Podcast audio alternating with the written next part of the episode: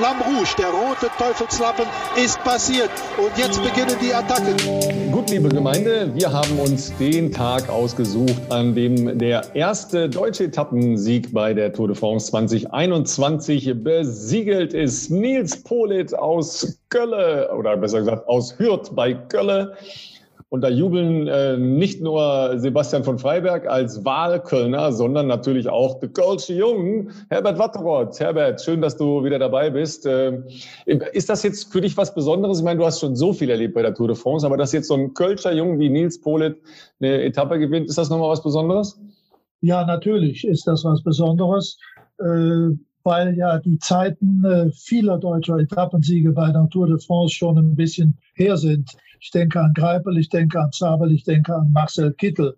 Aber äh, jetzt im Vorfeld äh, sah es ja auch nicht so aus, dass irgendein Deutscher vielleicht mal da richtig äh, gute Karten hätte. Aber das war heute wirklich eine Ausnahmeerscheinung und auch eine Ausnahmeleistung, das so hinzudeichseln, dass er allen anderen mal gezeigt hat, was in ihm steckt.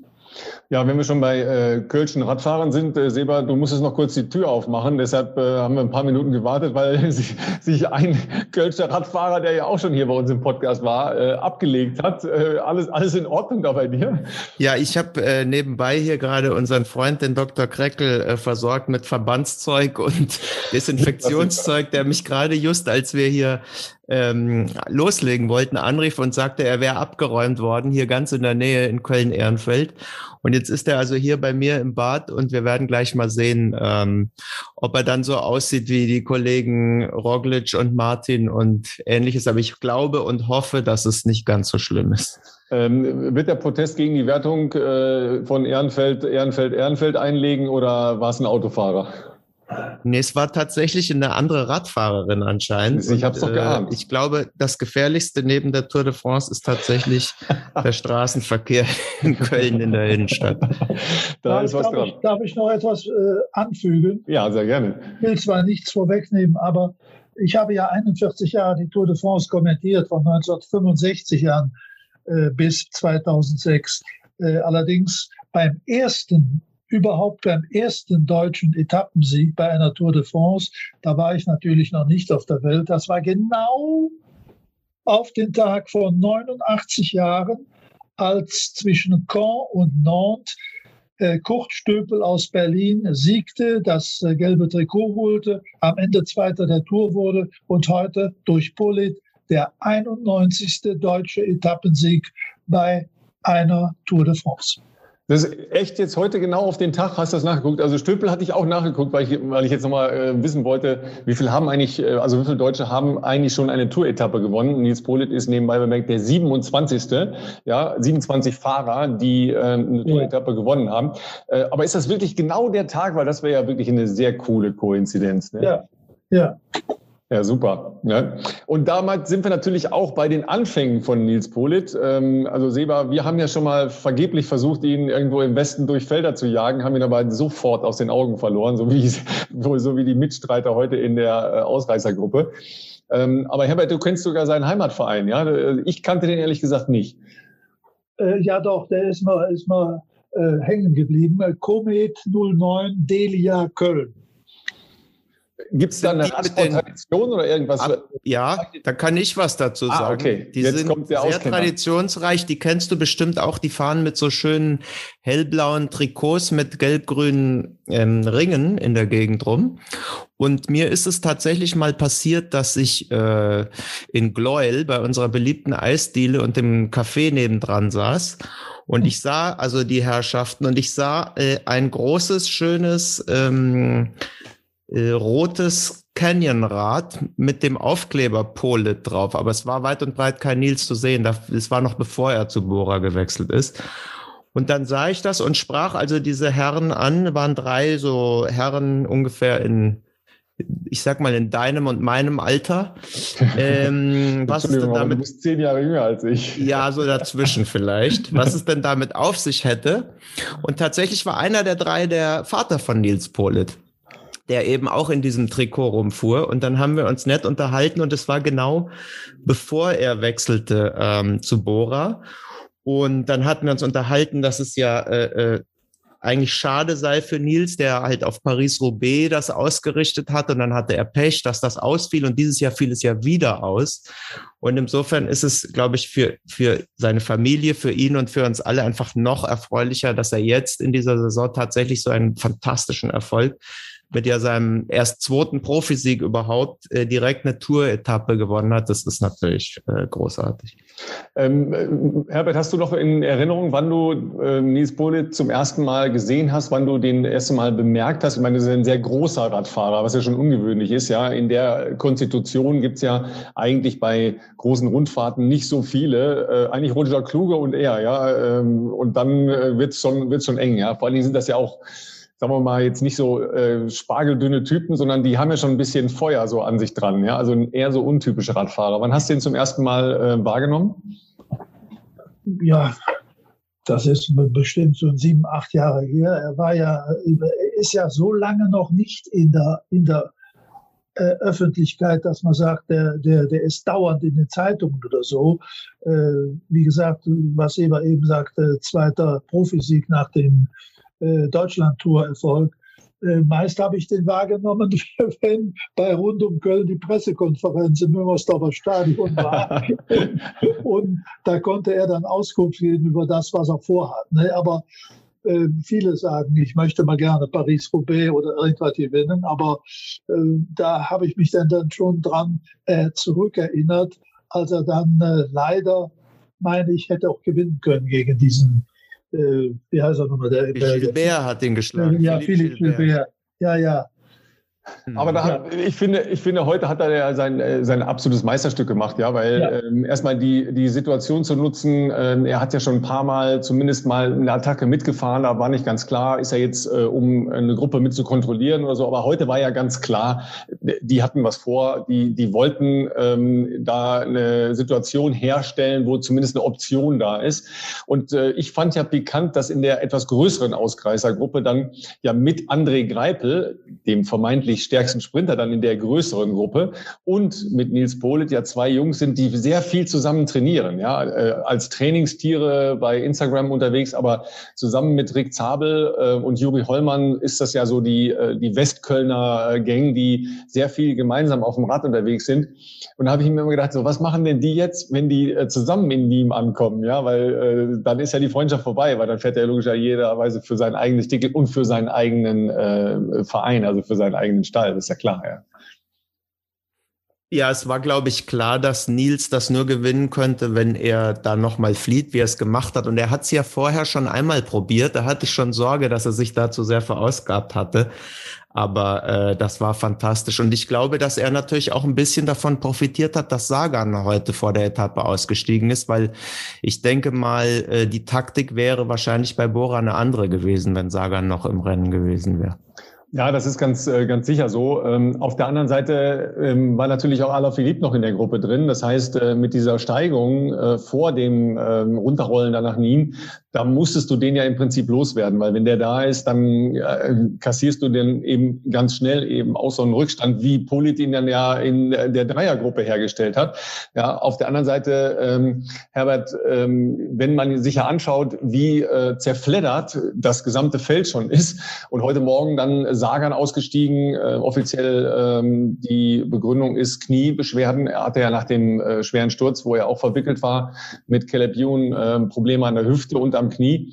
Ähm, schon eine außergewöhnlich hohe Ausfallzahl oder ist es jetzt nur, nur Pech, dass es äh, mit Roglic, äh, mit Toni Martin jetzt äh, ja gerade erst und mit Sagan ein paar Prominente erwischt hat? Also es hat schon einige Tour de France äh, Austragungen gegeben, wo mehr Stürze passierten, beziehungsweise mehr Ausfälle.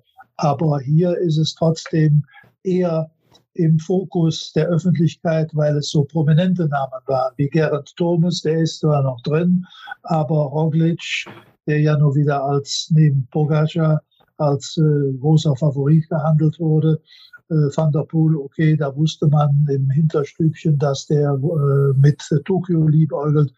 Ähm, und dann eben auch, auch hier Toni Martin und die Sprinter alle. Also da sind schon einige, einige prominente Namen, die nicht mehr dabei sind. Das hat es immer mal wieder gegeben, aber es ist Jahre her.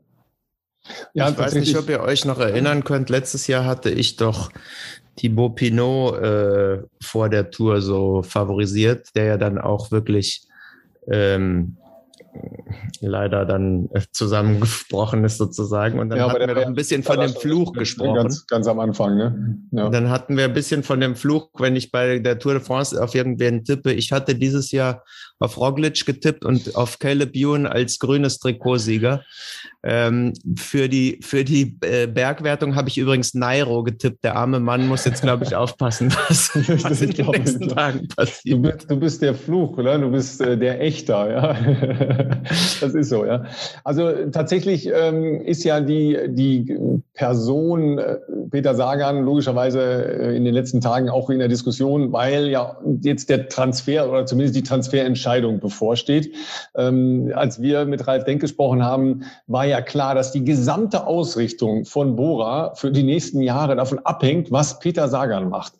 Jetzt ähm, war heute wieder, ja, ähm, wahrscheinlich geht er, aber Bora hat doch noch eine Chance. Äh, Herbert, wie siehst du das? Äh, macht das überhaupt noch Sinn zu sagen, okay, ich habe ja ähm, die Entourage Sagan und damit einen enormen personellen, aber auch finanziellen Block da in meinem Team drin, ähm, ist jetzt nicht der, der Weg, einfach mal zu sagen, okay, jetzt äh, wählen wir eine andere Strategie mit, äh, mit eben einem Kennmer, mit einem Buchmann, mit einem Keldermann und so weiter.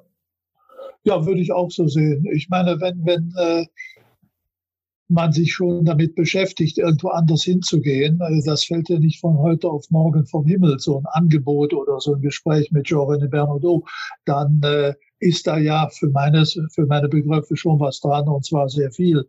Und äh, ich glaube, es würde sicherlich die finanziellen Spielräume erweitern und äh, äh wir haben wie du gerade sagst, mit Kemner in, in, äh, in, in voller Kraft und mit äh, Buchmann ohne Sturz äh, und Schachmann, der ja nun jetzt Tokio vorgezogen hat oder vorzieht, Leute, die also auch was bewirken können.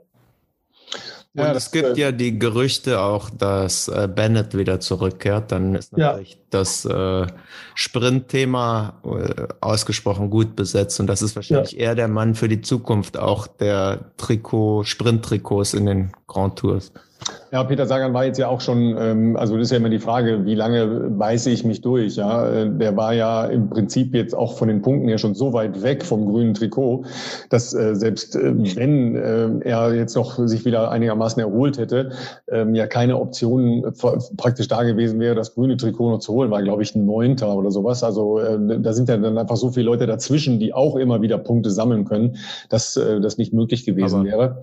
Ja. Apropos grünes Trikot. Ich glaube, wir müssen über einen sprechen, der fast so lange bei der Tour ist wie Herbert. Ja, noch, noch länger und fast so viele Erfolge hat, oder Herbert? ja. Mark Cavendish. Mark Cavendish, ja, von allen schon abgeschrieben, ja. Herbert, wir hatten vorhin schon kurz geplauscht. Du hattest den auch nicht mehr so richtig auf dem Zettel, oder? Nein, äh, ich kann mich noch erinnern, 2018, das ist vor drei Jahren gewesen, als er bei der früh im Jahr stattfindende Dubai-Tour äh, eine Etappe gewann. Und dann vergingen eben äh, 1160 Tage ohne Sieg. Das muss man sich mal vorstellen. Äh, bis, bis der mir dann in die Quere kam, jetzt hier bei der Türkei-Rundfahrt, die sicherlich nicht äh, 100 Prozent besetzt war, also mit, mit Assen. Aber trotzdem, da dann vier Etappen zu gewinnen, das muss man erst mal machen. Und dass er dann auch in der Tour de France sich dann jetzt noch steigert, äh, hätte ich nicht geglaubt. Also das ist ja auch so ein Typ äh, nach außen hin weg, der ja doch äh, wie ein ziemlich cooler und abgezockter Hund muss man ja, glaube ich, auch sein. Ähm, nebenbei, glaube ich, auch noch wahnsinnig mutig und, und sehr schnell in der Auffassungsgabe, weil sonst gewinnst du keinen Sprint auf der äh, Leistungsebene.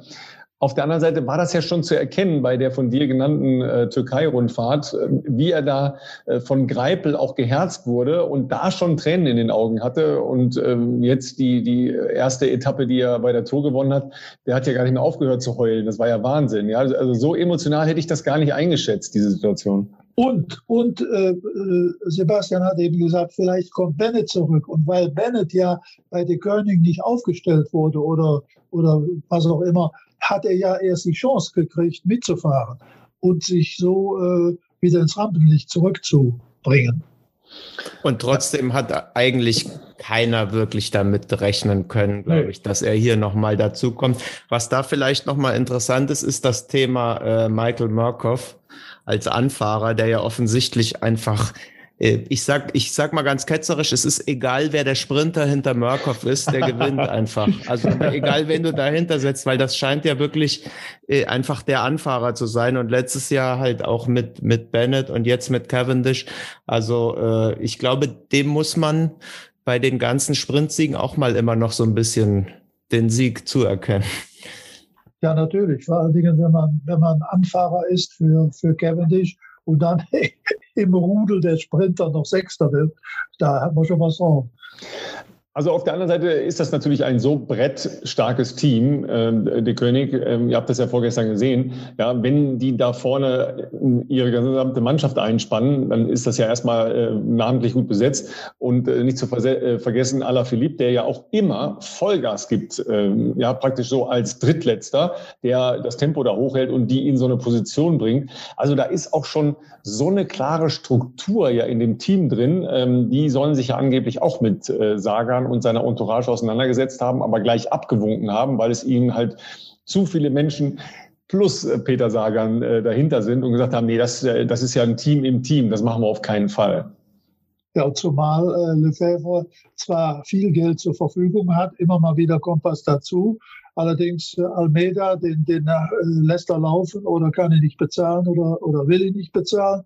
Und äh, Insofern glaube ich nicht, dass er sich damit noch aufbläht. darum, äh, also die König ist keine, ist keine Option für, für Lefebvre, nicht? Das, das deshalb äh, total Energie, nehme ich an. So wird es kommen. Ich, ich habe äh, zum Thema Cavendish noch, noch eine andere Anmerkung. Ich fand es ganz witzig. Der hat ja seine Etappe gewonnen an dem Tag, als Deutschland gegen England ausschied.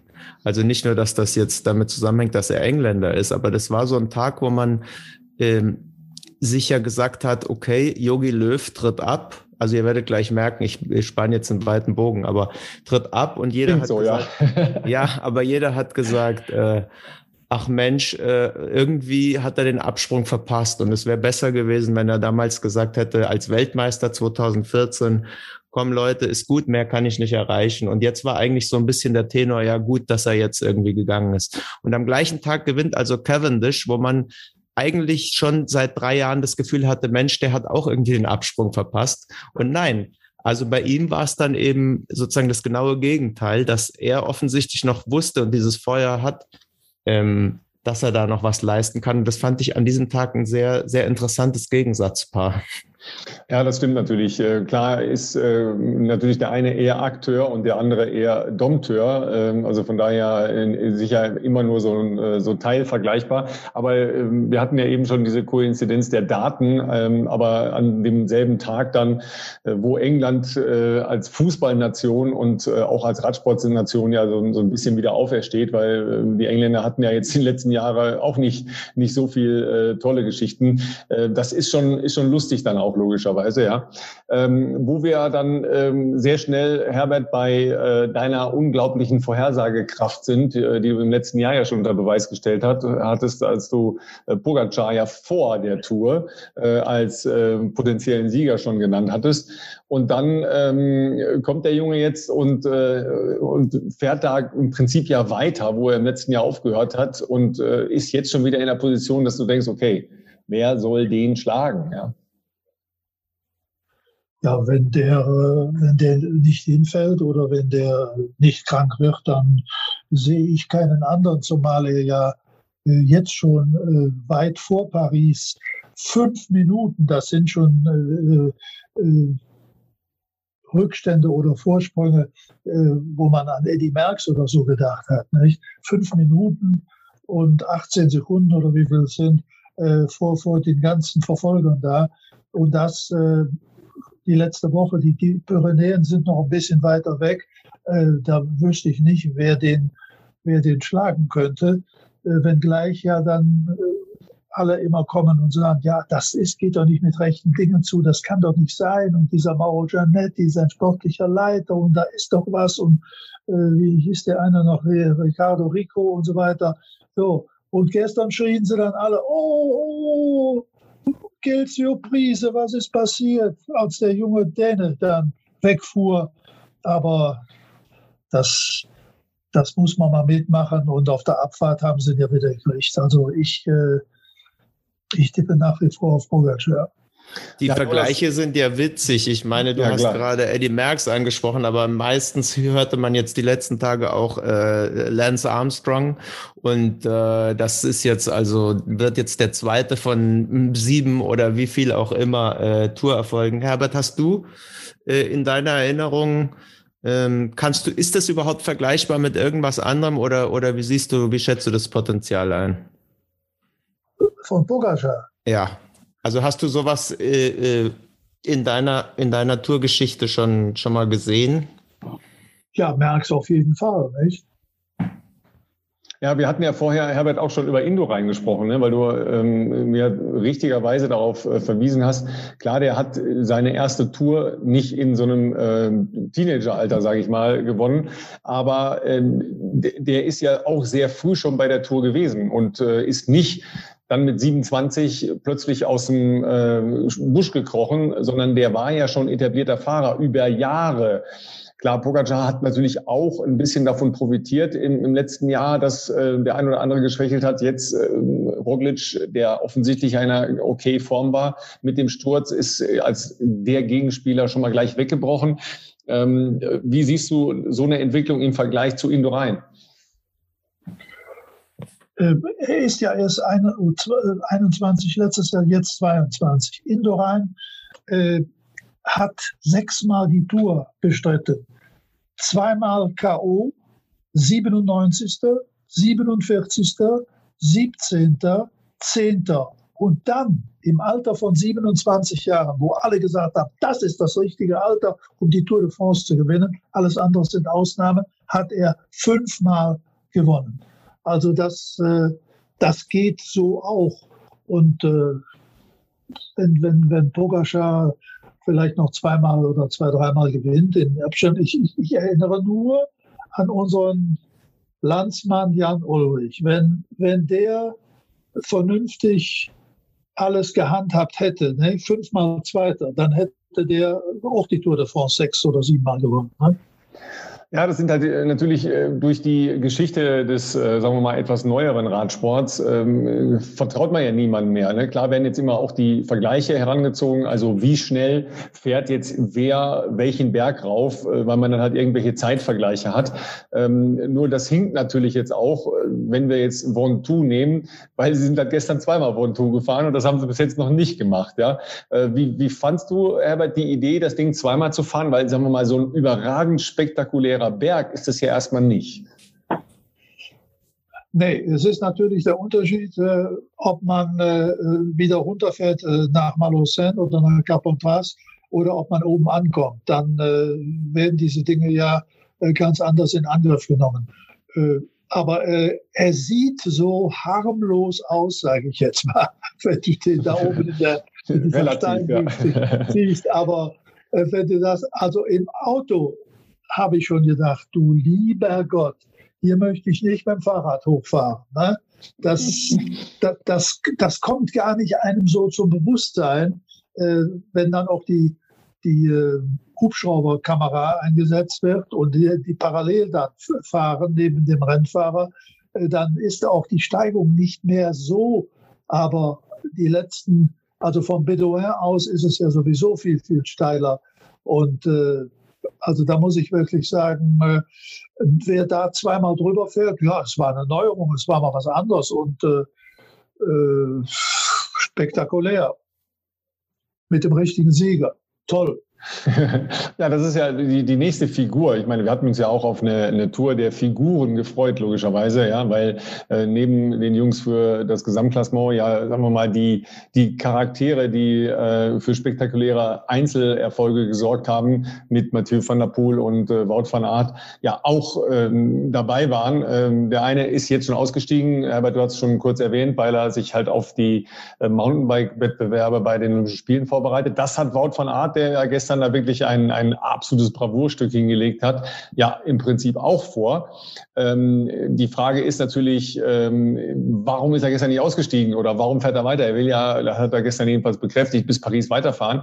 Ähm, aber nochmal zu seiner Leistung gestern das war natürlich auch äh, einfach eine Chance gesehen und ergriffen, ähm, die sich geboten hat, ja, weil, sagen wir mal, nicht so hart attackiert wurde im äh, Feld der, äh, der Kandidaten fürs Gesamtklassement.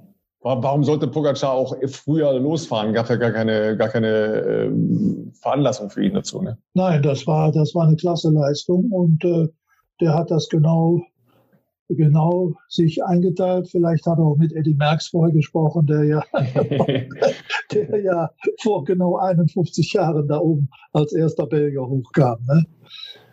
Und dann hinten wieder runterfuhr. Nein, nein, und vor, vor allen Dingen darf man nicht vergessen, der Van Aert hatte ja noch äh, sechs Wochen vor, vor äh, der Tour äh, noch eine Blinddarmoperation. Ne? Das, äh, wird zwar immer so leicht gesagt, na ja, das hat jeder mal oder so, aber äh, der musste ja rausnehmen, der musste die Höhentrainingslager absagen und so weiter und hat dann die Form wieder aufgebaut und dann so wieder dahin zu kommen, äh, vorgestern Zweiter, gestern Erster, Chapeau. Ja, also Seba, vor allem, das ist ja ein Doppel. Ne? Also im, im, im klassischen Sprint, ja, wir reden jetzt hinter Cavendish Zweiter geworden, ja, nur mal zum Einordnen. Und dann zieht er halt diese Etappe. Also ich, ich hatte schon den Eindruck, dass er sich die angekreuzt hat. Ja, ich meine, der kann ja alles. Ja, das ist ja das Erstaunliche. Der kann ja Zeit fahren, der kann sprinten, der kann klettern. Es waren ja auch jetzt ein paar Stimmen laut, ähm, die sich eigentlich gefragt haben, äh, wieso fährt der nicht mal bei einer Grand Tour auch mal auf ein Gesamtklassement, weil er ja eine Zeit lang auch gar nicht so weit weg war. Also selbst das ähm, kann man sich ja überlegen. Also totales Phänomen und, und ein absolut würdiger Sieger des gefürchteten Mont Ventoux, des Riesen der Provence. Ja, wir, wir beiden haben ja bis jetzt äh, gekniffen. Ja? Wir, sind ja mehrfach eingeladen worden von äh, guten und erweiterten und äh, äh, latenten Freunden, ja, und haben immer äh, irgendwelche Termine vorgeschoben, aber irgendwie müssen wir schon da nochmal hin. Ne? Und wenn es nur ist, um die schönen Lavendelfelder zu fotografieren, was ja auch eine Passion von mir ist.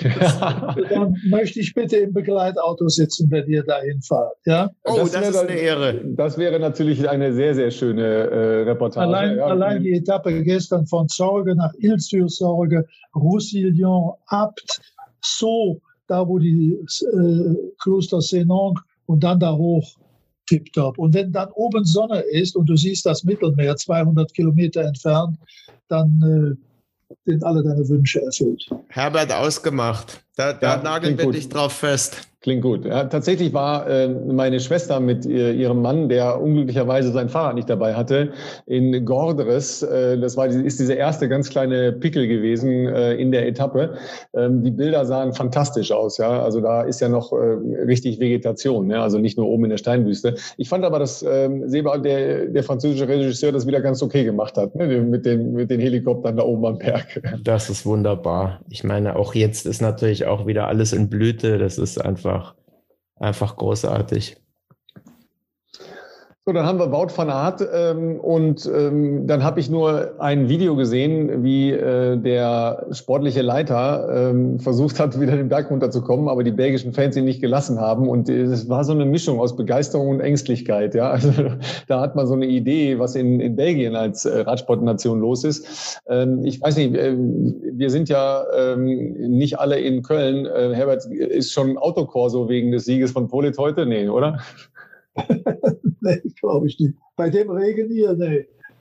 Hast du auch noch Regen? Also das jetzt verstehe ich auch, warum, ähm, warum der Dr. Krickel abgeräumt wurde, Seba. Ja, bei ja, Regen ist es ja kein Wunder. Ich, ja? ich wollte mich auch gerade noch mal äh, erkundigen nach ihm. Er sitzt nämlich jetzt mit äh, mit Pflaster und hier in Unterhose auf meiner Couch und leckt sozusagen seine Wunden. Alles okay bei dir? Daumen hoch. Ja, ist, äh, Daumen hoch, alles glaub, okay. Glaube ich, nur eine, eine, Frage der Bierversorgung, dann geht das, glaube ich, nicht. Ja, genau. Geh mal ruhig an den Kühlschrank und nimm dir ein Bier, dann ist das, äh, wird das gleich besser. Ja. Sag mal, Herbert, da sind wir aber natürlich noch bei einer Szene, die, die uns alle ja äh, also, zwischen äh, erstaunt, äh, schockiert und, und irgendwie auch sehr nachdenklich gemacht hat. Ja, äh, wie war das noch mit Omi und Opi und der, der Abend? Ale, Omi, Opi. Ah, ja, genau, Ale, War, war glaube ich, bei ihm jetzt aber nicht involviert. War da ein Schild an der Seite bei dir, Volker? Bist du in so ein Schild gefahren? In eine Radfahrerin, kein Ale, Omi, Opi. Oh, ja. Also sagen wir mal, die Situation hat es ja schon in unterschiedlichen Versionen gegeben. Ne? Äh, eingehakt in Tüten oder in irgendwelche Schlaufen oder was weiß ich. Aber das war schon nochmal eine neue Qualität, Herbert. Äh, erinnerst du dich noch an andere Sachen und, und wie bewertest du das überhaupt? Ja, also das, das, der Gedanke war ja einfach nur ins Bild zu kommen und mhm. per Schild, also Oma und Opi zu sagen, hier bin ich und äh, macht euch keine Sorgen, es ist wunderbar hier. Aber dann so sich hinzustellen, äh, darunter, da, da, daneben ging ja ein, ein kleiner Graben runter. Also wenn du einen Schritt nach hinten machst, fällst du ja da rein. Ähm, sich auch mit dem Rücken zu dem herannahenden Feld zu stellen und nur die Kamera im Auge zu haben, habe ich auch noch nicht gesehen. Das erste Mal. So, in der Form. Ja, wobei es wird natürlich relativ viel gemacht, um sich, sagen wir mal, kameragerecht zu inszenieren. Also mal davon abgesehen, dass ja logischerweise äh, jeder Radsportverein, der an, an der Tourstrecke ist oder jede Gemeinde irgendwas macht, klar, weil sie ja wissen, es gibt die Helibilder ja, oder äh, vorbeifahrende äh, Kameras, aber äh, offensichtlich hatte die auch gar keine Vorstellung davon, was es bedeutet, wenn da so ein Feld angedonnert kommt. Ja? Nö.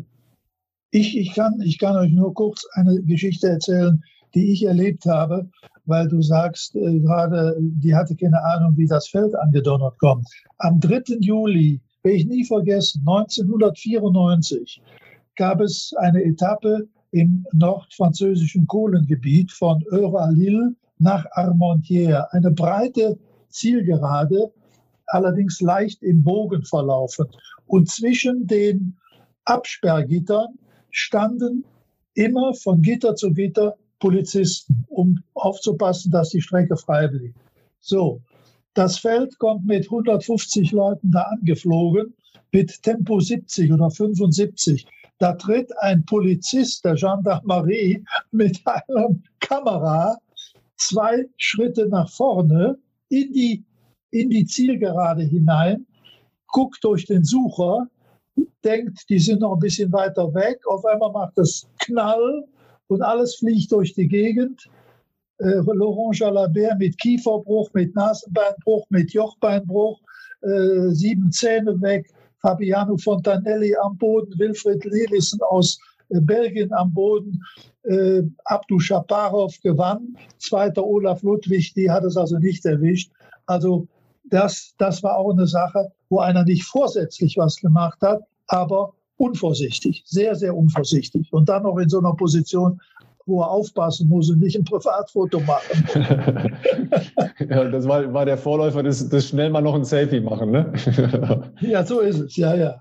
Aber es das war schon heavy. Doch, doch interessant, dass sich das halt schon immer wiederholt. Man hat ja jetzt bei diesem, bei diesem Unfall gesagt, oh Gott, äh, äh sowas Dummes gibt's ja gar nicht, aber anscheinend hat das ja Tradition. Und ich glaube, auf der anderen Seite muss man natürlich sehen, der Radsport lebt natürlich schon auch davon, dass es halt so eine unmittelbare Nähe zwischen Fans und, und Radsportlern gibt. Ich meine, das ist natürlich, da muss, muss jeder aufpassen und da gibt's bestimmte Regeln einzuhalten, aber diese Bilder, wenn jetzt auch nach Corona dann äh, die Fans auch bei den, bei den Bergetappen so nah an den Fahrern dran sind und für diese Atmosphäre sorgen, das hat natürlich schon auch sehr viel und ähm, ist natürlich für die Fans auch toll, dass man seinen Sportlern so nah kommt. Natürlich, wenn man bestimmte Regeln halt einhält. Also ich meine, äh, bisher ist alles glimpflich verlaufen, auch in den Bergen. Äh, kommt natürlich auch daher, dass nur Leute dort oben hin durften, die mit dem Rad oder zu Fuß unterwegs waren. Aber wenn ich an die Bilder der vergangenen Jahre von Alpe d'Huez denke, wo die Holländerkurve war, wo die sich verkleidet haben, wo die drei Tage vorher äh, Alkohol getrunken haben und dann natürlich so eng stehen, dass du als Rennfahrer Angst hast, dass du hier Luft machen musst, äh, das, das darf es nicht mehr geben. Ja, da bin ich auch gespannt, äh, wie sich das weiterentwickelt, ja, weil ähm, ich, ich erinnere noch diese eine Szene, war das eine Plastiktüte, ähm, als ähm, die beiden äh, herausragenden Figuren äh, mit sehr äh, unterschiedlichen Geschichten, Lance Armstrong und Jan Ulrich haben wir ja schon erwähnt, als ähm, Lance Armstrong an der, an der Plastiktüte hängen geblieben war äh, und auf den Boden ging. Äh, das, das war doch auch so eine, so eine seltsame Geschichte, ja. Also du bist ja, ja, das war, dran, ja. Ja, in Ludonvielle, ich weiß. Die fahren gerade in den Berg rein und der fährt direkt an den, an den Gittern vorbei und äh, kommt also mit dem Lenker in, in eine Plastiktüte, die da über, über dem Gitter hing. Und der fiel dann hin und dann, äh, Gott sei Dank, kam ja Ulrich äh, drumrum und ist dann normal weitergefahren, wobei Armstrong gemeint hatte, der hätte anhalten müssen. Nicht? Also, äh, äh Gut, er hat auf jeden Fall nicht attackiert. Ne? Also ich, ich natürlich. Klar, eben, Armstrong, hatte, Armstrong hatte ja auch äh, diesen Spleen, äh, dass sich äh, nicht nur die ganze Welt, sondern das Universum um ihn kreist. Ja, das hat er ja offensichtlich auch im, im Peloton durchgesetzt. Ähm, also das fand ich schon äh, völlig okay noch weitergefahren. Ähm, was ja jetzt bei der, äh, bei dieser Frau mit Allee Omi Opi noch war, war die Frage nach nach Strafe, nach Anklage, nach Regress natürlich auch, ähm, weil äh, Sascha Sütterlin war ja, also Sütterlin war ja einer, der, ähm, der nicht mehr weiterfahren konnte, ja, also der konnte ja seinen Beruf jetzt praktisch nicht mehr ausüben, ja. Ähm, wie seht ihr das? Ähm, ist das überhaupt klagewürdig? Ähm, soll das so kommen? Weil dann wirst du natürlich sehr schnell ähm, die Leute ganz anders da stehen haben, wenn äh, da einer mal verknackt wird für sehr viel Geld, ne? Weil die, die Klage hat die ASO, glaube ich, gegen die Frau zurückgezogen. Das ist richtig, ja, das stimmt, ja. Aber ich weiß nicht, das ist auch nirgendwo geschrieben worden, zumindest habe ich es nicht gelesen, ob nicht da privatrechtlich was im Hintergrund spielt und um, um, um auf diese Art und Weise zumindest äh, Regress für, für Sütterlin äh, zu erreichen. Keine Ahnung, weiß ich nicht. Also ähm, gehört und gesehen habe ich auch nichts. Äh, ich glaube aber, dass es bekannt geworden wäre, wenn das, wenn dem so äh, ja. wäre. Ich glaube, ähm, es läuft dann irgendwie auf sowas wie eine Ordnungswidrigkeit hinaus, ne? also dass sie praktisch ja. ein, ein, ein, Ticket kriegt wegen keine Ahnung Störung des Straßenverkehrs oder was auch immer. Ja, äh, aber ich glaube, selbst das ist schon rechtlich nicht ganz einfach, weil es ist ja kein Straßenverkehr, ne? das ist ja eine Sportveranstaltung. Ich glaube, es ist sehr schwer und ich glaube, ähm, dass die das angekündigt haben, die zu verklagen, diente auch vor allem zum einen der Abschreckung, einfach um äh, in Zukunft äh, Fans oder Zuschauer davon abzuhalten, Dummheiten zu machen oder ein bisschen besser aufzupassen und wahrscheinlich am Ende auch ein bisschen sozusagen das, damit der Veranstalter sich selber reinwäscht, glaube ich, und die Verantwortung einfach abgibt, weil du kannst natürlich nicht die Verantwortung für 200 äh, Straßenkilometer übernehmen. Nichtsdestotrotz bist du natürlich irgendwo in der Verantwortung als Veranstalter und das, glaube ich, war auch so ein Punkt, warum die gerne erstmal hm, oder angekündigt haben, sie zu verklagen. Ja klar, du musst natürlich äh, irgendwie versuchen, ähm, die, dieses Mittel zwischen, du bist halt eigentlich eine öffentliche Veranstaltung, du, du, hast keine Zugangsbeschränkungen, du kannst da ja an jedem Punkt der Strecke sein. Äh, so was passiert jetzt, wenn, wenn irgend eine Unterbrechung dadurch des Rennens stattfindet, ja. Ähm, weil Herbert, äh, erinnere dich an, an diese Streiksituation oder wenn da halt irgendwelche Rauchbomben, äh, das ist ja auch nicht so lange her, äh, die Rennen gestört haben und äh, ja teilweise auch zum Stopp von Rennen geführt haben. Da hat es ja jetzt auch keine Regressgeschichten äh, im Hintergrund gegeben oder, oder äh, dass Klageandrohungen oder dergleichen waren. Also die, die Option, da ähm, ein öffentliches Zeichen zu setzen, aus welchem Grund auch immer, wenn man äh, gegen irgendwas anderes protestiert, die ist natürlich bei so einer Veranstaltung immer da. Ja, ja, klar. Nein, nein, das hat, hat es auch nicht gegeben. Es gab viele, viele Streiks, äh, wo, wo Bauern äh, äh, ihren äh, Forderungen Nachdruck verleihen wollten, indem sie mit den Traktoren auf die Strecke gefahren sind oder da oben im, im Norden Frankreich, Usy Nord, diese stahlverarbeitenden äh, Industrien da und, und die Mitarbeiter, die haben dann auch gestreikt und so. Daraus ist die Tour de France dann schlau oder noch schlauer geworden, indem sie also schon weit im Vorfeld einer jeden Etappe verschiedene Trupps vorausschickt, um nun ja zu vermeiden, dass es zu irgendwelchen im Ansatz äh, Dingen kommt und das im, im Keime zu ersticken. Ja, so war ja jetzt ähm, in der Corona-Phase, also zumindest ja im letzten Jahr, ähm, ja auch relativ lange nicht veröffentlicht, wie jetzt genau die, äh, die Bergetappen verlaufen oder welche äh, Ankünfte da verfolgt werden. Das ist ja jetzt in diesem Jahr wieder anders.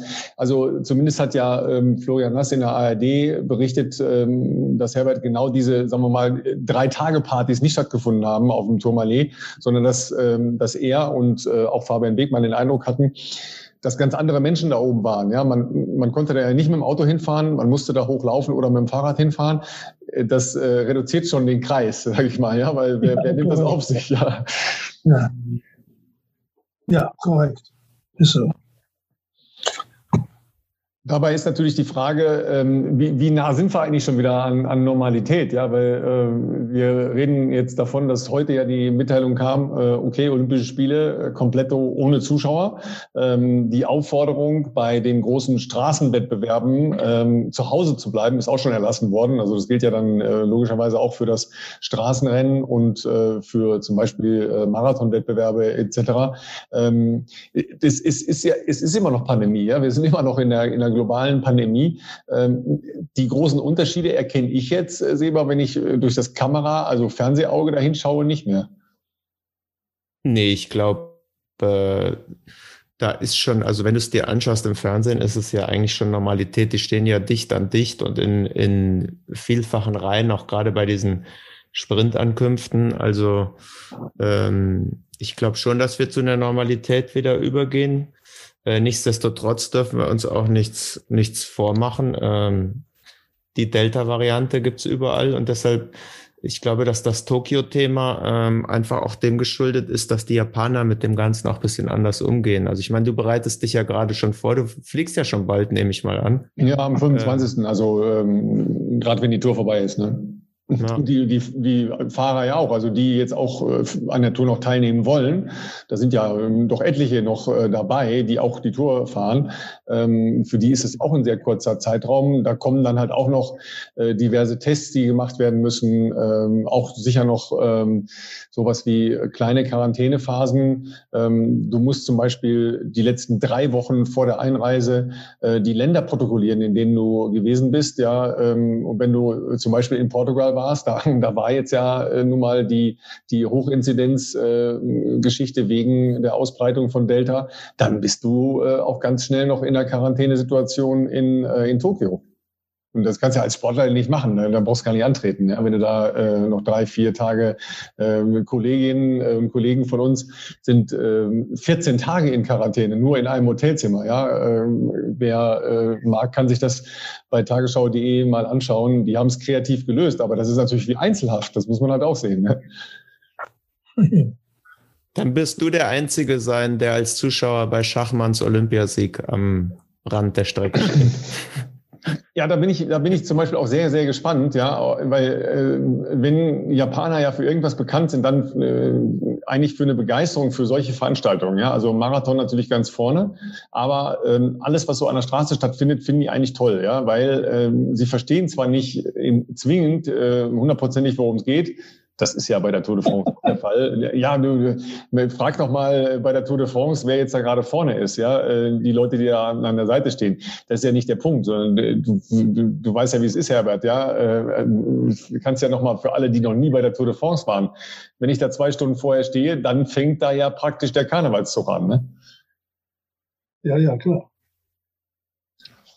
Ja, und dann. Äh. Ja, die Werbekarawane, genau, ja. Und äh, sagen wir mal so, meine, meine Töchter hat das doch nicht interessiert, wer jetzt da mit dem Rad vorbeigefahren ist, ja. Mal davon abgesehen, wie, wie viele Leute erkennst du denn in 21, 22 und sind 160 Fahrer an dir vorbei? Niemanden. Aber war trotzdem schön, ne, sehen wir?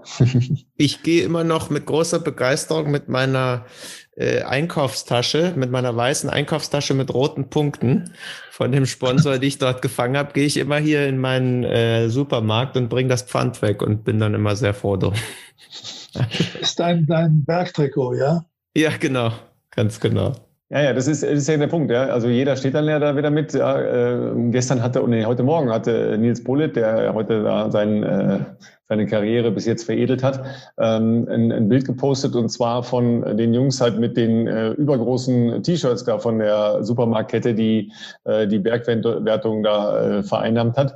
Äh, und daneben stand halt äh, FC-Fahner. Ne? Also der FC Gölle wird da schon äh, auf dem Berg auch hochgehalten. Ne? Und offensichtlich das, das hat, hat, der Kollege Polit da ja auch so eine kleine Verbindung. Ne? Das hat ihn so motiviert, diese FC-Fahne am Mont Ventoux, dass er heute für Köln, Köln den Etappensieg geholt hat. Ja, ne, so welche Optionen haben wir denn jetzt noch? Ja, äh, was haben wir noch? Knappe zehn Tage bis, bis Paris. Ähm, sind noch Optionen da? Kann überhaupt noch irgendwas passieren? Äh, wir haben gesagt, Cavendish ist, ist im Grün äh, eigentlich jetzt schon mal einzementiert. Gut, er muss jetzt immer ankommen. Ja, äh, gut, gestern gab es gestern gab's ein paar dramatische Szenen ne, beim Ankommen. Ist, glaube ich, gesprintet worden um, äh, um die, den Schlussgong. Sören ja, Andersen, ne? Ja. Das war der, der, der, der glücklichste Mensch. Der, der, hatte ja viel, viel Zeit verloren oben auf, dem, auf, dem, auf der Passhöhe. Aber der hat dann am Endeffekt haben ihm drei Sekunden gut getan und deshalb ist er nicht rausgeflogen. Letztes Jahr zwei Etappensiege, ne? Äh, und jetzt 47 äh, Minuten und 36 Sekunden zurück und Gott sei Dank drei Sekunden vor dem Limit. Das war, glaube ich, der, der glücklichste Mensch gestern und heute. Herbert, wie, äh, ich muss mal ganz blöd fragen, aber wie wird eigentlich die Karenzzeit bestimmt oder errechnet? Äh, es ist ganz einfach. Die äh, verschiedenen Etappen sind nach Schwierigkeiten geordnet und je nach der Schwierigkeit gibt es einen Koeffizienten im Regelwerk. Also eine ganz schwierige Etappe hat einen größeren Koeffizienten, will sagen, die Zeit, die man später kommen darf, ist dann ein klein bisschen ausgeweitet als bei Etappen, die also leichter erscheinen. So, und wenn die, wenn die ähm, äh, Zeit des Siegers feststeht, davon werden dann entweder acht oder neun oder zehn Prozent genommen und dann ist das die Zeit, die äh, man äh, noch später kommen darf. Das war also letzte, äh, gestern 47 Minuten und 39 Sekunden und äh, sonst wäre er rausgeflogen. Er ist aber nach 47 Minuten und 36 Sekunden angekommen und darf heute, durfte heute weiterfahren. Ja, aber das ist ja äh, trotzdem auch eine, eine sehr spannende äh, Rechnung, weil du weißt ja, bevor du losfährst, nicht so hundertprozentig, äh, wie lange das Ganze dauert. Da, deshalb werden ja Hochrechnungen gemacht. Ne? Deshalb gibt's ja die, das Gruppetto. Ja? Deshalb äh, ist ja dieses Kalkulieren der erfahrenen Sprinter so, dass sie sagen, okay, ähm, in dieser Gruppe bist du sicher, da kommst du an. Nur wenn du da rausfällst aus so einer Gruppetto-Gruppe, dann wird ja äh, das dramatisch. Wobei ähm, dem Ma war schon vor drei Tagen raus, ne?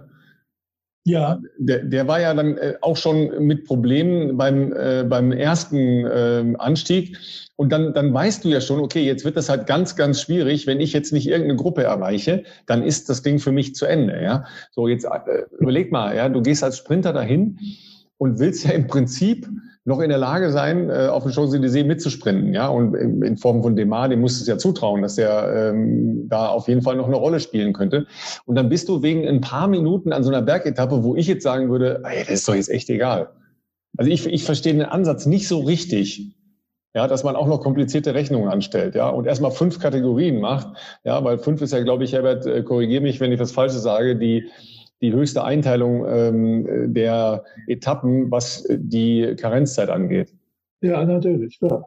Ja. Gut, es, es ist auch kein Fallbrief, wenn du in einer Gruppe bist. Wenn, wenn so eine große Gruppe ist von 40, 50 Leuten, äh, dann äh, ist es eher äh, äh, der Fall, dass die Rennleitung also diese 50 nicht rausnimmt, denn sonst kommen sie nachher, das war schon mal früher der Fall, äh, als Thaler fuhr, da kamen 88 Leute äh, äh nach Alpe d'Huez hoch und 88 Leute äh, wollte man nicht rausnehmen, da wäre man mit 40 in Paris angekommen. Nicht?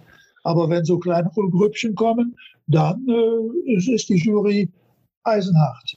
Ja, ähm, Seba, du erinnerst dich, als äh, wir zuletzt bei der Tour waren, da äh, diese Mörderetappe äh, Col de Croix la Fer und dann nochmal runter und dann ähm, Alpe d'Huez, da sind doch sieben Sprinter gleich ausgestiegen. Ne? Da war äh, John auch dabei, da war Greipel auch dabei.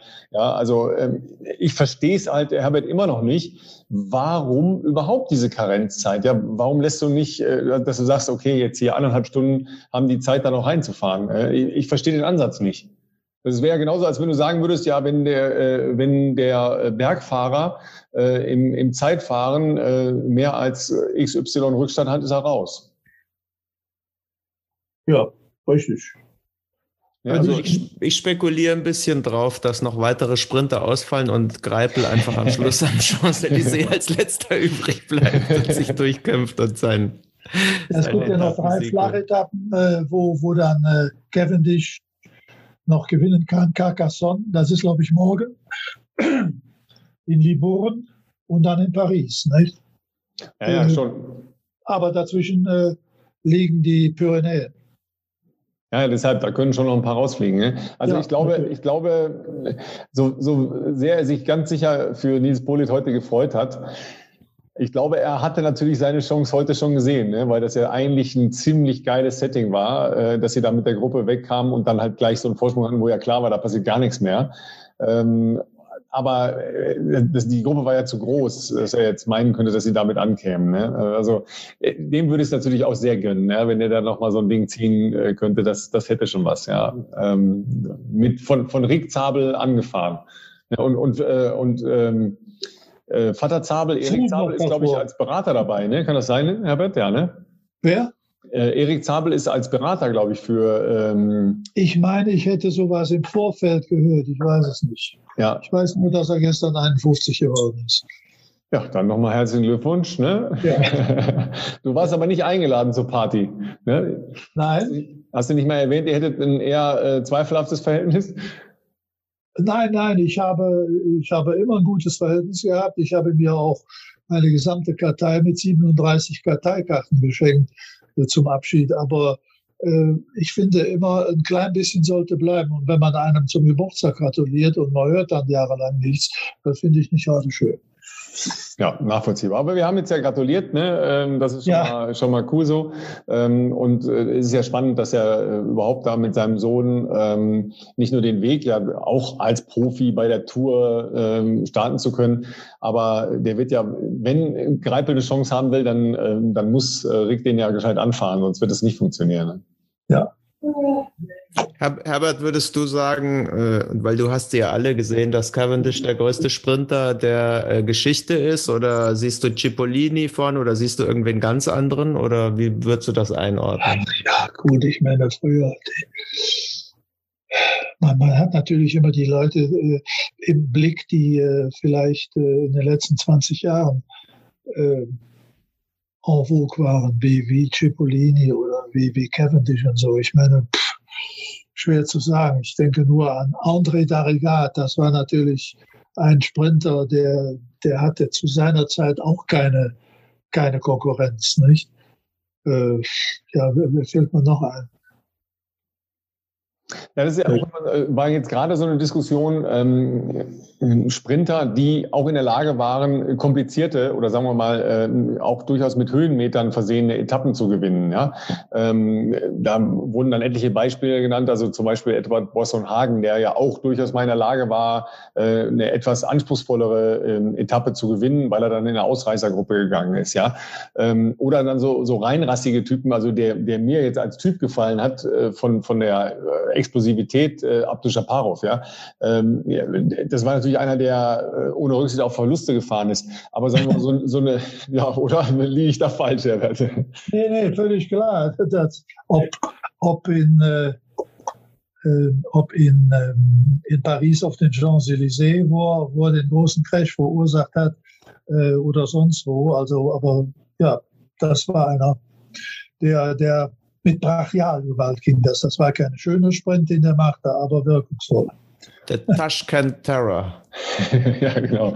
Ja, der, hatte, ja. der hatte ja auch so eine, so eine weite Amplitude, ne, weil er das, das Rad so von rechts nach links geworfen ja. hat. Ja, genau.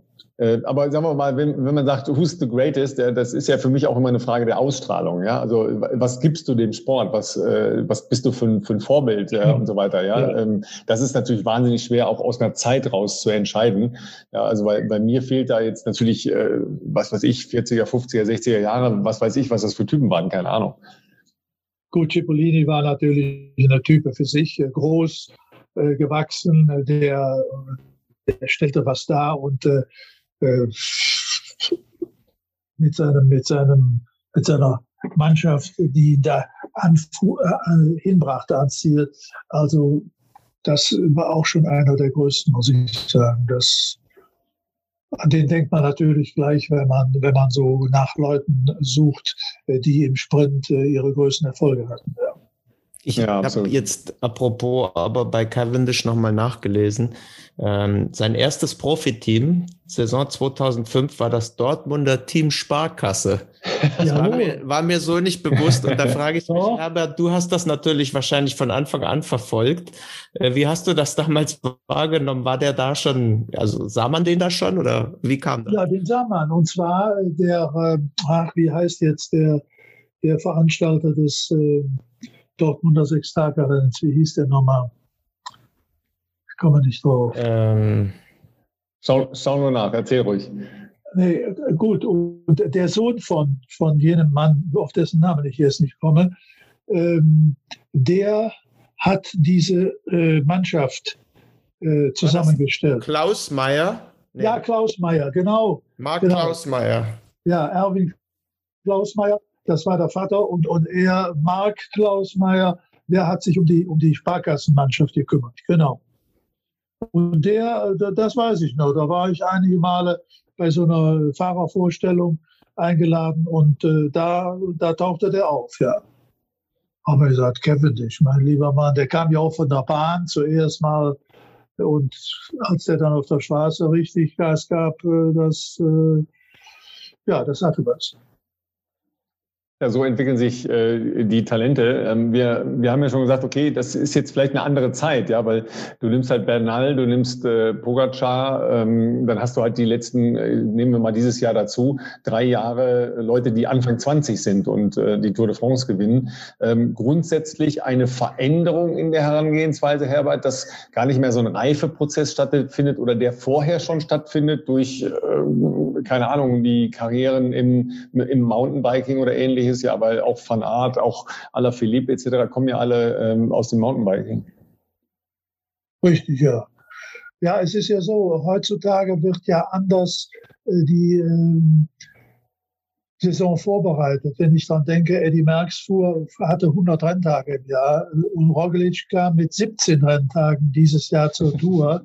Also es wird doch da sehr, sehr differenziert vorgegangen, dass man nur äh, zwei, drei Schwerpunkte im Jahr setzt, im Frühjahr einen, dann äh, äh, geht es in Richtung Giro oder in Richtung Tour de France. Und insofern ist es dann schon interessant, dass eben diese jungen Leute äh, wie Pogacar oder dieser Wingegaard, da bin ich mal gespannt, was aus dem wird, der zwei Jahre älter ist, äh, doch schon so früh äh, diese Höchstleistungen äh, bringen können. Nicht? Das und das ist halt natürlich auch so einer wie, wie eben die Rundfahrtspezialisten. Äh, der, der legt es nicht darauf an, äh, einen Spruch zu gewinnen.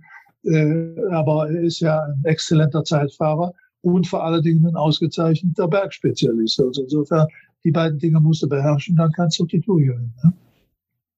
Ja, also Jonas Wingegaard ist natürlich eine, äh, eine spannende Personalie. Der, der ist ja praktisch jetzt nach vorne gespült worden, äh, weil auch in seinem Team ja die Ausfälle da waren. Ja, ähm, das war ja auch die Frage bei, bei Bora. Ähm, was ist jetzt der äh, der große Plan halt für diese Tour de France? Klar, Sagan heute ausgestiegen, der Plan ist schon mal weg. Ja, dann hast du natürlich ähm, Keldermann gehabt, der auf das Gesamtergebnis immer noch fährt und immer noch fahren kann. Ähm, und, und heute hat ja äh, Enrico Peutschke äh, als sportlicher Leiter ähm, wohl gesagt, ja, Emanuel Buchmann war wohl nicht äh, ganz fit und hatte eine Erkältung und, und deshalb äh, hohe Rückstände jetzt bei den letzten Bergetappen. Aber äh, wartet mal ab, das könnte noch was werden. Ähm, seht ihr da irgendeine Chance noch? Ich habe äh, den letzten Teil deines Satzes nicht gehört. Ähm, äh, Emo Buchmann, der soll ein bisschen äh, erkältet gewesen sein. Erkältet, ja, ja, ja, klar. Und, äh, und, und Polsche meinte wohl, ja, wartet mal ab, nächste Woche kann er noch sehr hilfreich werden oder noch Akzente setzen ähm, in den Pyrenäen. Ja, natürlich. Ich meine, wenn das Wetter besser wird, äh, dann blüht er ja auf. Nicht? Also im Regen bringt er ja nicht viel zustande.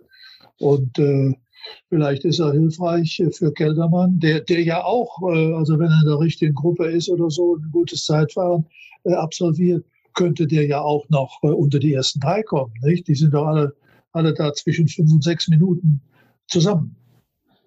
Genau, ja, Keldermann ist ja im Moment Sechster mit ähm, sechs Minuten Rückstand. Ja, und, und, und, der zweite, der Uran hat 5,18. Ganz genau, ganz genau. Ja. Deshalb, das ist schon, das ist schon alles eng danach. Das ist eng. Ne? Also wenn du da, wenn ich überlege, Thomas Lee kommt noch, Luis Ardiden kommt noch, Col de Porté, oh je, oh je. ja. da, da, und Saint-Larry-Solon ja auch noch. Ja, das sind schon noch vier Hämmer. Das ist ja das. Wir haben äh, äh, noch nicht mal wirklich oder gerade mal die Hälfte eigentlich der Tour und es fühlt sich aber schon an durch die vielen Ausfälle und dadurch, dass der Pogacar eigentlich schon so gut wie feststeht als Sieger. Wenn ihm jetzt nicht was passiert, denkt man schon, man sei viel weiter, aber eigentlich ja, bei der Hälfte. Ja, geht mir genauso. Ich habe heute nachgeguckt, ich denke, dass du, vertust du dich oder vertun die sich? Aber es ist in der Tat gerade mal über die Hälfte. Ne? Ja, dann äh, insofern haben wir doch noch ein paar sehr schöne, spannende äh, Radtage vor uns. Ähm, konzentrieren uns darauf, wer wird eigentlich Zweiter, wenn, wenn Pogacar da vorne äh, nichts mehr macht. Äh, ich bin jetzt sehr gespannt auf die nächsten äh, Sprints, ja, weil äh, normalerweise ist jetzt ja äh, wie sagst du in, in, Bayern immer mit der gemähten Wiese, Sema? Gemade Wiesen. Ja, Gemade Wiesen, genau. Für den Mann in Grün, ähm, da, da bin ich jetzt gespannt, weil ähm, jetzt kann er ja äh, Geschichte schreiben, ja, was die, die Zahl der, der Tourerfolge angeht. Äh, also kann es ja weiter ausbauen und ausbauen und ausbauen. Ja, das wird auf jeden Fall spannend. Ähm, äh, was ist noch eine Geschichte oder eine Etappe, wo du sagst, ja, da gucke ich besonders hin? Ja, die Tourmalet-Etappe natürlich, äh, wobei der Tourmalet mittendrin äh, ist, aber Lys Ardiden, das ist die, die, äh, eine schwere Bergetappe und Saint-Lary-Soulon, das sind also die beiden äh, Bergetappen, wo, wo, wo es wirklich zur Sache geht, wo auch äh, Obisque und, und äh, ähm, Aspin und so weiter drin sind. Das klingt alles nach äh, langen Nachmittagen vor dem Fernseher und Tour de France schauen. Ähm, ja. Ich hoffe, ihr könnt das auch, äh, liebe Gemeinde. Ähm, Seba, du, du leider nicht so richtig. Ne? Ähm, also normalerweise zu Armstrongs Zeiten wurde in den USA ja die, die Tour äh, logischerweise immer übertragen. Ich weiß gar nicht, ob die das noch übertragen im Moment. Ich werde es irgendwo sehen. Ähm, und ich habe ja dann den Vorteil, ich kann das ja dann in der Früh schon sehen. Äh, direkt schön zum Morgenkaffee schaue ich mir das dann an in den USA und denke an euch. Und in der Zwischenzeit äh, versorge ich jetzt erstmal noch den Patienten hier. Ja. Dann äh, träume ich offen gestanden davon, äh, wie ich Mont Ventoux hochfahre mit Herbert im Begleitfahrt. Ich kenne ja. da jeden Briefkasten. Ja, das, das ist gut. Wichtiger für uns ist, dass du Sticky Bottle machst. Ne? ja, ja, ja. Dann halten wir aber mal, das ist die, das einzige Manko bisher in der Berichterstattung des französischen Fernsehens. Das habe ich nicht verstanden. Die fahren erste, erstmals in der Geschichte der Tour de France zweimal über den Mont Ventoux. Und sie zeigen noch nicht mal für eine Sekunde das Denkmal von Tom Simpson. Ja, das habe ich auch nicht verstanden. Zumal es gab ja heute, ähm, weil wir bei Cavendish waren, äh, das Foto, der hat ja äh, seinen Helm abgenommen, ne? Er ist, ist kondolierend praktisch vorbeigefahren. Ja, guck an, siehst du? Ne? Also, wo wo gab es das Foto? Äh, ich kann es dir nicht mehr ganz genau sagen. Ähm, ich meine, es wäre ähm, bei, bei entweder bei Cavendish selber oder bei seinem Team gewesen. Ja, ja. Ne? Also das also, habe ich nicht begriffen. Ich hatte dem, dem lieben äh, Florian Nass gestern äh, geschrieben und habe ihm gesagt, äh, nicht, äh, dass du mich erwähnen sollst. Darum geht es ja nicht. Aber äh, ich denke noch wirklich mit Wehmut und mit Traurigkeit zurück an den 13. Juli 1967, als ich als junger Redakteur auf dem ARD-Motorrad saß und hinter dem taumelnden äh, Tom Simpson herfuhr. Und äh, dann endete das ja mit dem Tod in Avignon. So. Und äh, ich bin ja ein paar Mal dann später äh, privat äh, am Motu gewesen, mit Verwandten, mit Bekannten und mit Maria, meiner Frau. Und da haben wir auch immer was hingelegt an, an, an, an diese Stelle, wo er damals äh, umfiel. Äh, ja, und das, das, das habe ich nicht begriffen, dass, dass man, dass man äh, da nicht wenigstens einen Schuss gemacht hat, einen Kameraschuss, will ich sagen. Ja, auch da können äh, selbst die Kollegen äh, noch ein bisschen dazu lernen. Vielleicht war es auch äh, in der Werbeunterbrechung oder was auch immer, dass man äh, das in Deutschland nicht sehen konnte. Das ist ja auch möglich. Ähm, mhm. Jedenfalls äh, fand ich es halt eine, eine große Geste von Cavendish. Also ich meine, klar, ja. dass das natürlich nochmal anders auf dem Schirm hat als Landsmann, ist ja logisch, aber ähm, dann da hochzufahren äh, und, und äh, klar äh, das im, im Kopf zu haben, dass man da mal kurz kumuliert, das ist halt schon äh, einfach mal, äh, ich finde es äh, ein bisschen auch eine Selbstverständlichkeit Möglichkeit. Ja, äh, viele ähm, tippen dann vielleicht mal einen Helm oder so, aber das, ähm, das ist schon eine, eine gute Nummer, ja, wenn du ähm, da hochkommst und, und sagst, okay, äh, das ist hier nicht alles nur Pillepalle und das äh, gibt ja auch andere Geschichten, die zu dem Berg dazugehören. Ne? Vor allen Dingen hat er ja, musste er ja das äh, Monument äh, gesehen haben, nicht? Denn der weiß ja nicht mehr genau, nachdem er jetzt ein paar Jahre nicht bei der Tour war, äh, wie viele Kilometer vor dem Gipfel dieses äh, Dings da steht. Ne? Und es steht ja erhöht über den Zuschauern. Also brauchst nur nach rechts gucken, dann siehst du das Ding. Und deshalb äh, fand ich das eine tolle Geste von dem. Ja, ja, ja. also äh, hat er mit Sicherheit auch vorher äh, vorbereitet, ne? weil ich nehme fast ja, an, dass dann, dass dann ein Fotograf hat von seinem Team auch da stand und dieses Foto geschossen hat, ja, weil sonst ähm, würdest du das nicht zwingend äh, dann parat haben, ne? weil du musst ja dann auch den Moment ja, abpassen, wenn der da vorbeifährt, ne? ist ja klar. War ja, war ja auch äh, immer ein Landsmann von ihm und ich kann nur sagen, ich habe dieses Buch ja gelesen, äh, die Tom Simpson Biografie. Also das ist so spannend geschrieben, die ganze Story. Put me back on my bike. Das waren ja die Worte, die er gesagt haben soll, als er das zweite Mal hinfiel, nicht? Und dann nicht mehr aufstand. Boah, da ja. läuft mir schon wieder den kalten Rücken runter, ne, Seba? Ja. ja. ja. Ich bin auch ganz sprachlos und äh, manchmal, glaube ich, muss man so Geschichten einfach auch dann stehen lassen. Das machen wir dann auch und äh, sagen ähm, ganz herzlichen Dank, äh, Herbert, für die äh, tollen Anekdoten und Geschichten und äh, die äh, herzerwärmenden, aber auch äh, die schaurigen Geschichten ähm, zur Tour de France. Und äh, euch, liebe Gemeinde, noch viel Spaß bei den nächsten Etappen. Äh, wir hören uns bald wieder. So long. Ciao, ciao.